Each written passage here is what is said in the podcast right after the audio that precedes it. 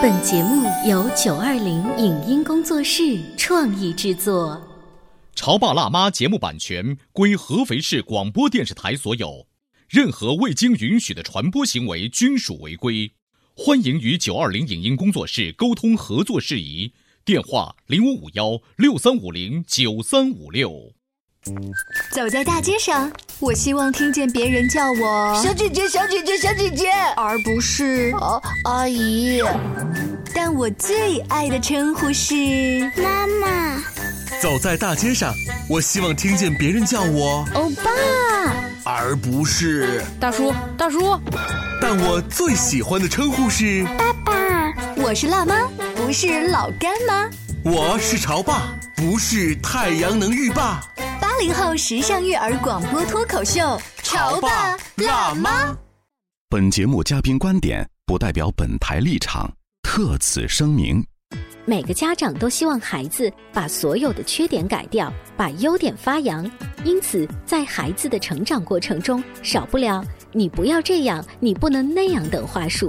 可是，往往家长越挑刺儿，孩子就越被嫌弃，最后似乎变得一无是处。作为家长，我们如何去发现孩子的优点？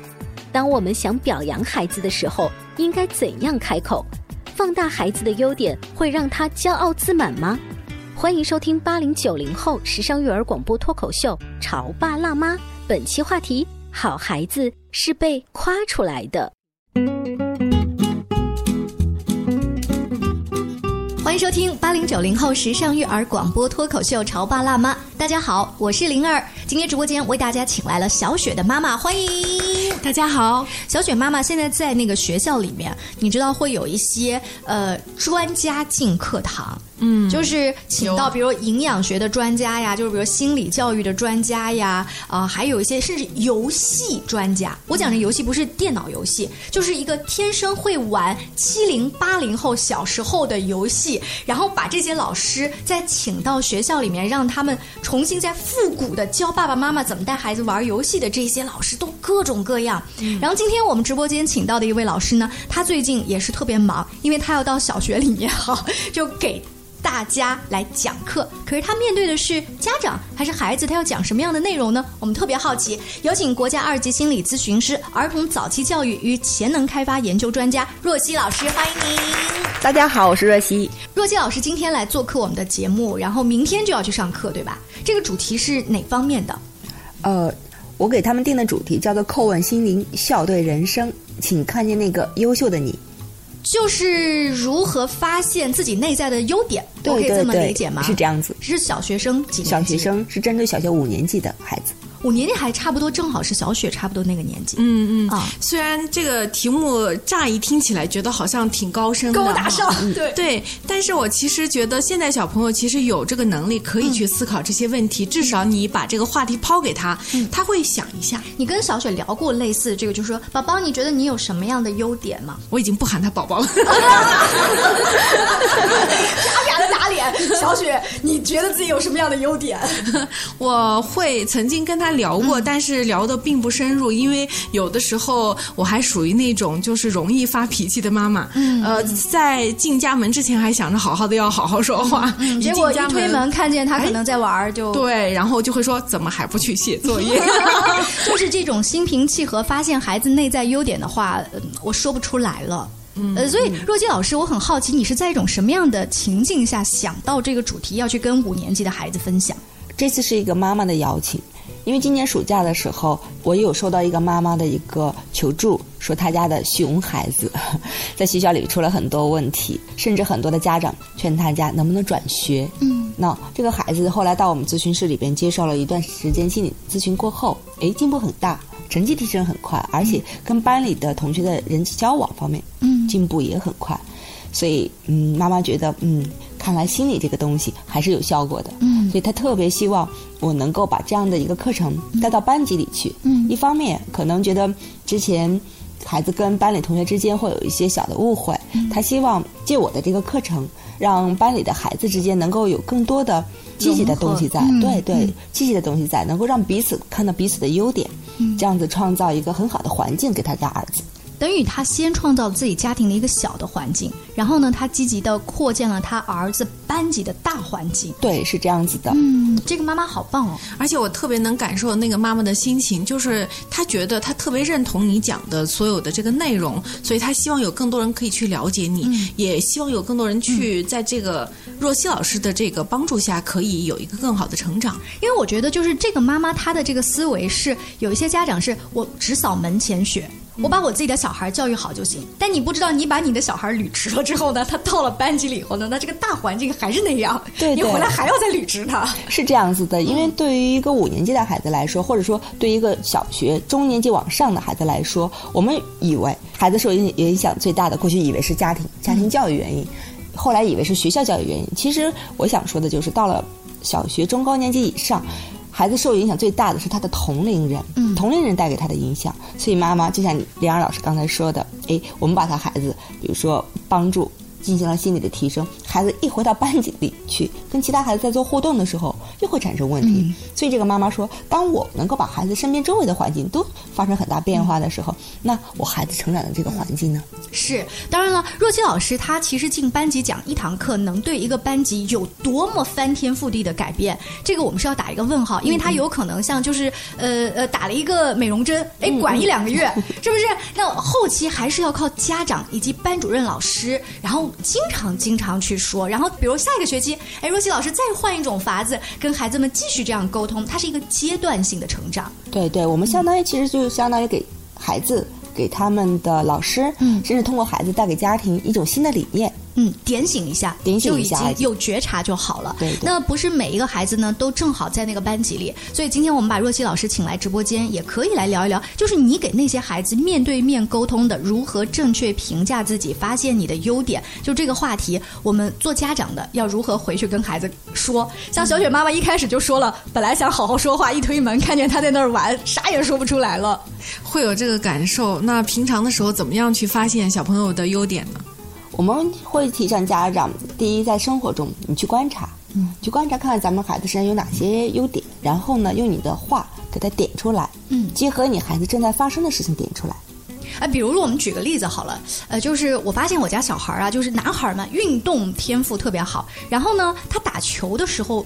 这个速度很快，不仅是我说，然后教练可能也说，我每次就会把教练的话放大给他听，甚至是把教练发给我们家长的那个信息，他现在认字儿了嘛，就给他看，我说你看不是我瞎诌的，教练都这么夸你，慢慢的他就觉着自己。跑步很有天赋，然后在班上呢又比其他小朋友跑得快。他说：“我们玩老鼠偷油的游戏，他们都不抓我，因为他们知道他们抓不到我。” 然后慢慢的就是像若曦老师说的，我直接告诉你你的优点具象化是什么。嗯嗯，对吧？这这咱举个例子。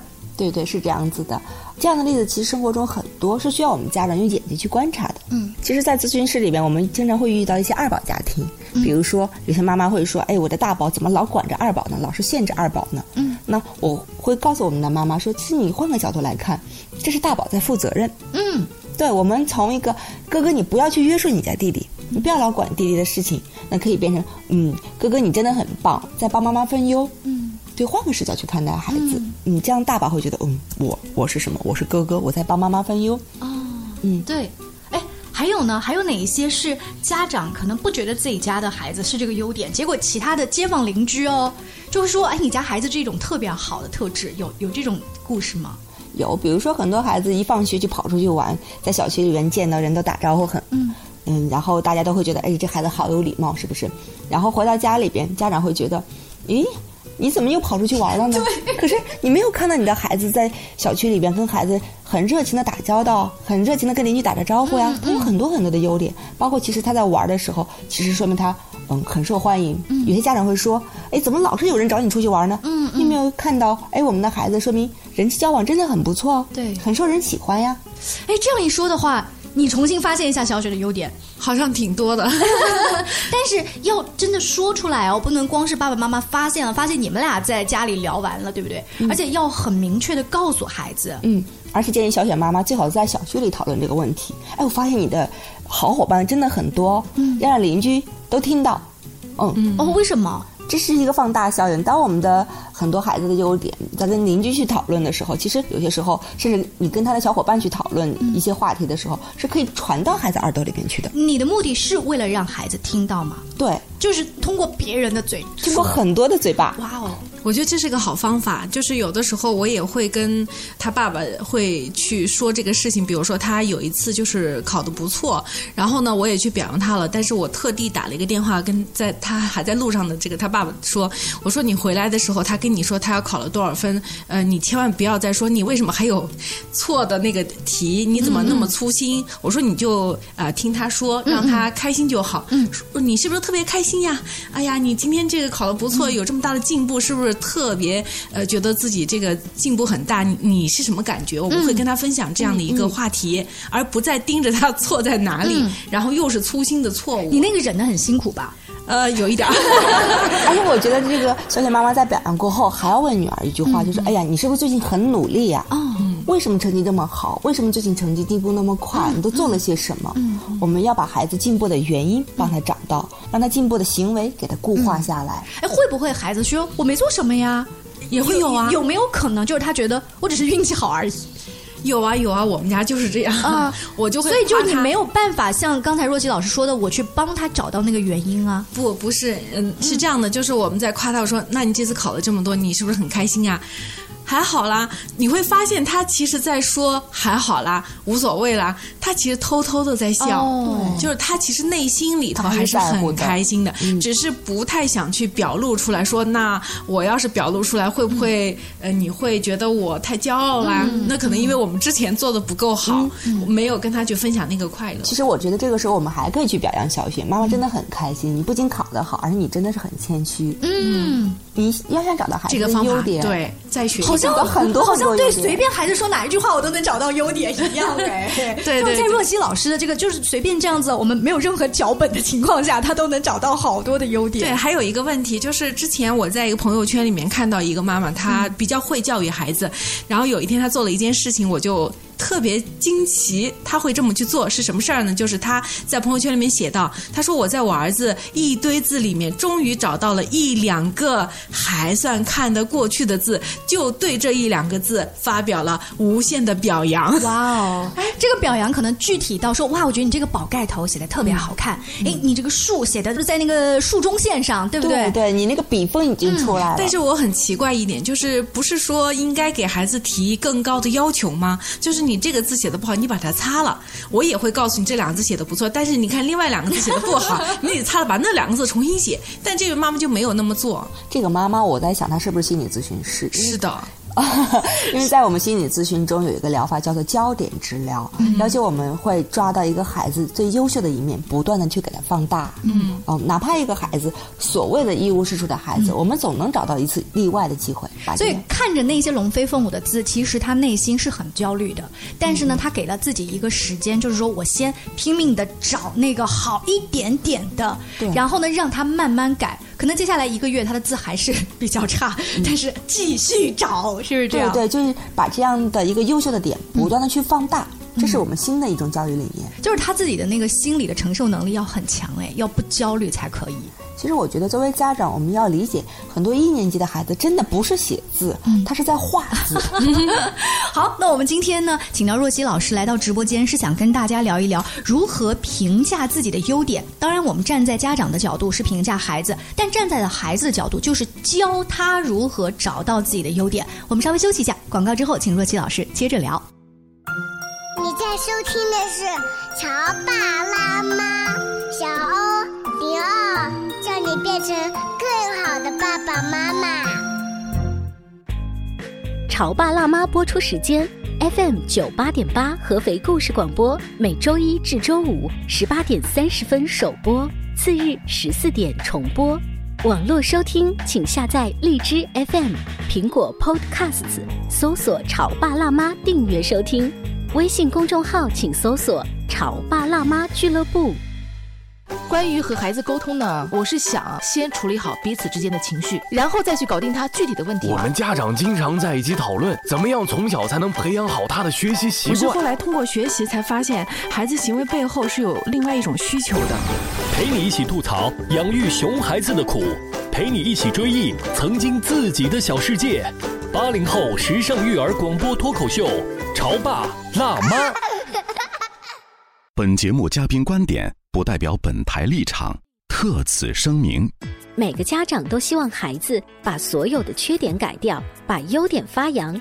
因此，在孩子的成长过程中，少不了“你不要这样，你不能那样”等话术。可是，往往家长越挑刺儿，孩子就越被嫌弃，最后似乎变得一无是处。作为家长，我们如何去发现孩子的优点？当我们想表扬孩子的时候，应该怎样开口？放大孩子的优点，会让他骄傲自满吗？欢迎收听八零九零后时尚育儿广播脱口秀《潮爸辣妈》，本期话题：好孩子是被夸出来的。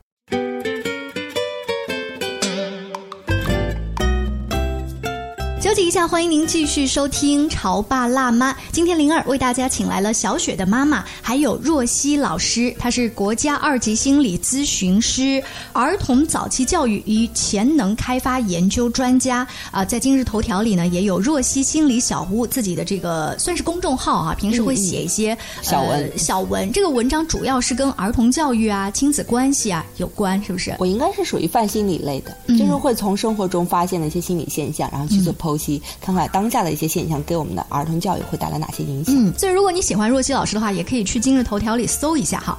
今天我们聊的话题是如何评价自己的优点。上半段我们大部分都在呃，作为家长去发现小孩的优点，是不是我发现了？最后我就能够传递给孩子这个概念，孩子继而就能找到自己的优点，是这么一个概念吗？对对，是这一个概念。而且我觉得我们的孩子会在跟家长互动的过程中养成一个非常好的品质。嗯，就是当我们的家长去发现孩子身上优点的时候，我们的孩子不仅会看到自己身上的优点，而且他会在他的人际交往中用找优点的这样的方式去跟别人去做交往。嗯，这是个好方法。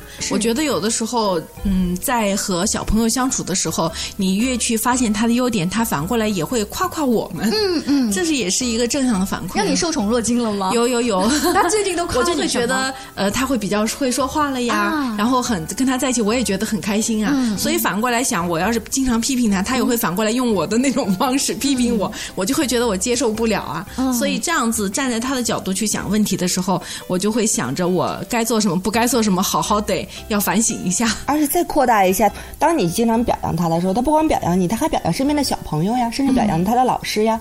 那、对这个孩子会别人会看来是一个什么样的孩子呢？嗯对大家会不会就会越来越喜欢你们家小雪呢？是，对是的所以上半段呃若曦老师强调了几个方法。第一呢，就是你努力在他一堆的缺点当中去找优点，然后把它具象化的提出来，越具体越好。嗯第二呢，就是尽量。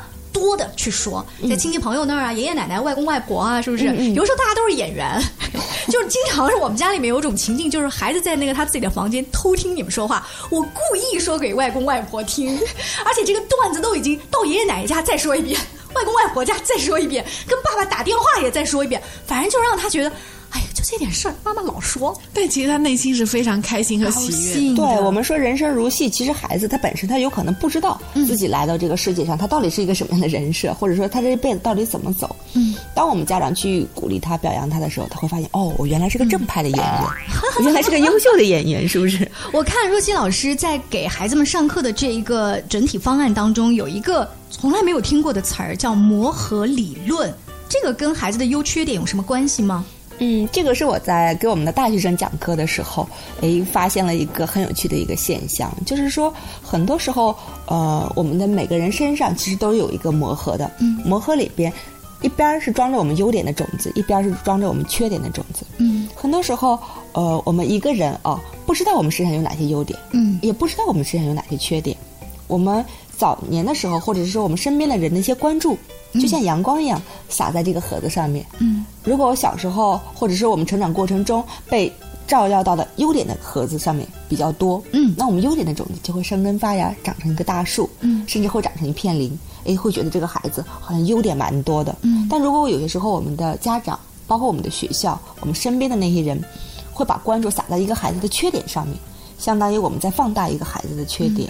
他的缺点的种子也会不断的生根发芽，长成大树。它会不断的被贴标签，对然后那个对对强化。对对，嗯然后缺点长成大树的时候，想想看，也可以成一片林。嗯，所以有些时候我们去评价一个孩子到底是好孩子和坏孩子，不是根据他种子的数量来做评判的，嗯而是根据他的数目呈现出来的优点多还是缺点多。嗯。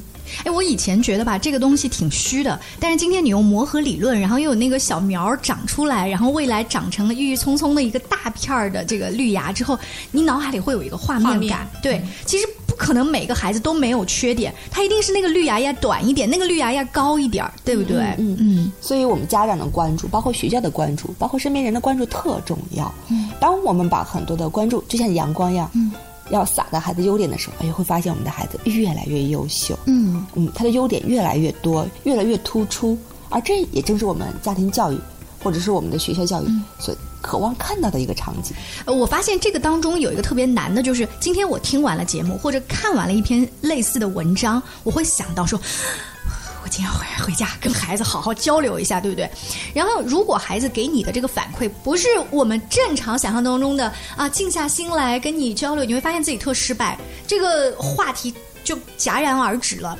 然后，如果碰到一个时刻特别紧急，给大家举个例子，就是我们广播电台经常会请小朋友来到直播间。你知道，对于家长来说，这是一个很难得的机会，特别是上直播节目哦。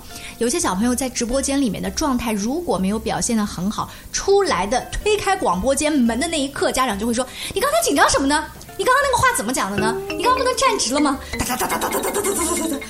可是你知道，我们作为主持人在那个里面，我觉得这些孩子大概也就大班或者小学一二年级能这样已经很不错了。可是他们出去百分之八十，我可以告诉大家，全部都在挑孩子的毛病。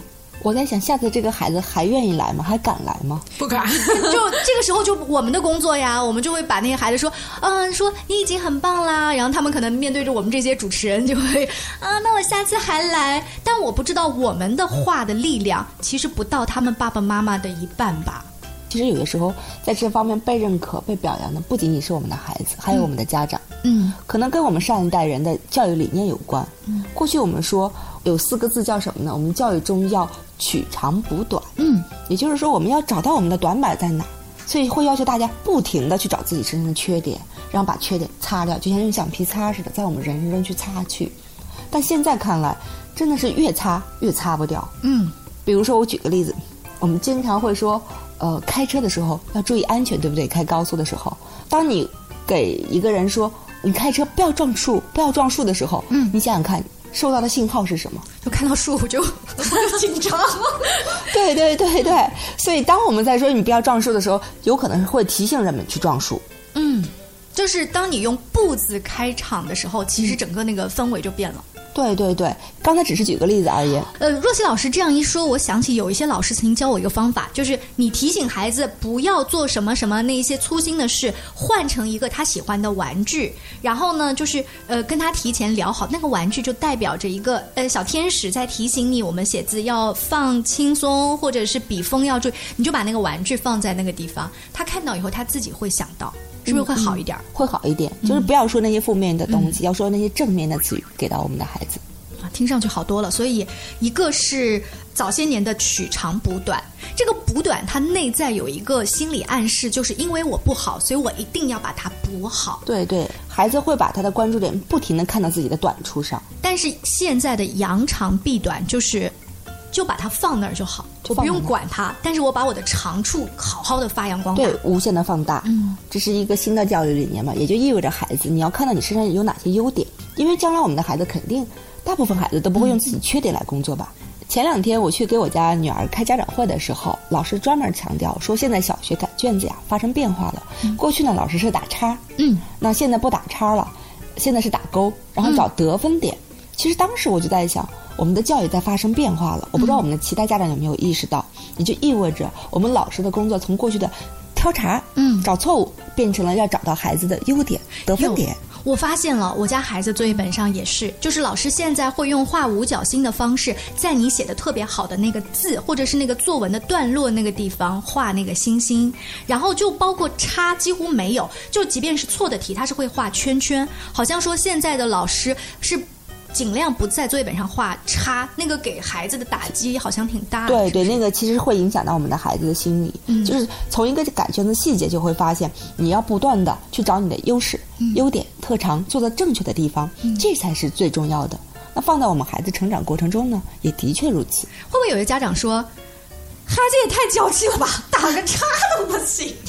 但其实是这样的，就是要抱着解决问题的这个态度和目的去做事情的话，光打叉可能它的效果。并没有，就是指出他哪里没做好更好。嗯嗯。呃，比如说我们家每天要写口算，就是老师这个常规作业、打卡。对，呃，然后那你要去写他，比如说他哪个地方错了，很搞笑的事情，比如说是那个呃三九二十七，对吧？他就写成了二十一。那如果我打了个叉呢，他会可能会觉得哦，那我写错。但是你在那个三和九之间画一个圈儿，他就会看到哦，我错在这儿。嗯呃，他会有这样的一个感受。所以我认为哪个地方错了，你可以把它圈出来，他会着重去看那个步骤或者那一题是怎么错在哪儿。那他会去思考。但如果你打叉，他马上会觉得我做错了。嗯呃，所以就是小雪妈妈也是很支持现在老师批改作业的这么一个变化哈。在节目尾声的时候呢，我们把这个话题呃再往下面一个延伸，就是家长想回去引导孩子去找优点，一定是家长自己也会去找自己的优点跟缺点。而且我觉得这样的一个对孩子的这个反馈，也会再反馈回来。对，但是有多少大人？嗯，你会发现，比如到若曦老师的咨询室里的家长，看起来一开始是救孩子的问题，但是有多少最后发现孩子其实很好就解决了他的问题，家长自己都蒙着，不知道自己有问题。对我们基本上在做儿童教育的时候是叫家庭跟我们的咨询师要同步的，我们会告诉家长，哎，你为什么你要去反思，你为什么总是盯着孩子的缺点来看呢？嗯，那你自己有没有是一个积极的人？你自己有没有去积极的看到你家里的孩子、你外边的那些人、你的同事之间人家身上的优点呢？就包括刚才小雪妈妈在讲的，从找错误变成了找错误的原因，其实这也是一种思维的提升。我们未来孩子在在工作的过程中，其实谁犯了错误，这都是后边一个环节。首先遇到问题，我们要先解决问题，看看问题出在哪里，如何去解决。先把这些东西处理好了之后，我觉得比这个事情本身是对是错，可能更有意义、与价值一些。嗯，那在今天节目的尾声呢，就是我用一个绘本来结束今天的话题，叫做《我的优点是什么》。呃，家长不妨去搜一下，然后跟孩子一起啊，先看故事。看完故事之后，你就很自然的能够切入说，哎，那宝宝，你觉得你的优点什么？哎，妈妈的优点是什么？爸爸的优点什么？这个故事当中说了一个很暖的话题，是说有一个小女孩，她老是找不着朋友。呃，她唯一的优点呢，是她的一个好朋友说，不啊，我我我觉得你的优点是你手很热。你看，我握着你的手，哇，你在帮我暖手。于是小女孩说：“哦，我有这个优点吗？”于是她的这个好朋友在班级里帮她到处说，她的手特别热。所有的小朋友排队去找她暖手。可是到第二天的时候，她的这个好朋友依然说：“哎呀，你的手怎么变冰凉了？你在牺牲自己手上的温度，在暖别人的心。”然后她说：“你看你，这又是你的第二个优点。”结果这个故事的小女孩呢说，有优点的其实是我的好朋友，她在帮我发现优点。就是整个是一个发现优点的这个过程当中很感人，所以家长可以去找一找这个书，然后呢跟孩子甚至一起去演绎这个故事，哎，咱们这个话匣子就自然打开了。今天非常感谢若曦老师做客我们的直播间，更多关于亲子关系的话题、两性关系的话题，大家也可以持续关注潮爸辣妈，下期见，拜拜，拜拜。以上节目由九二零影音工作室创意制作，感谢您的收听。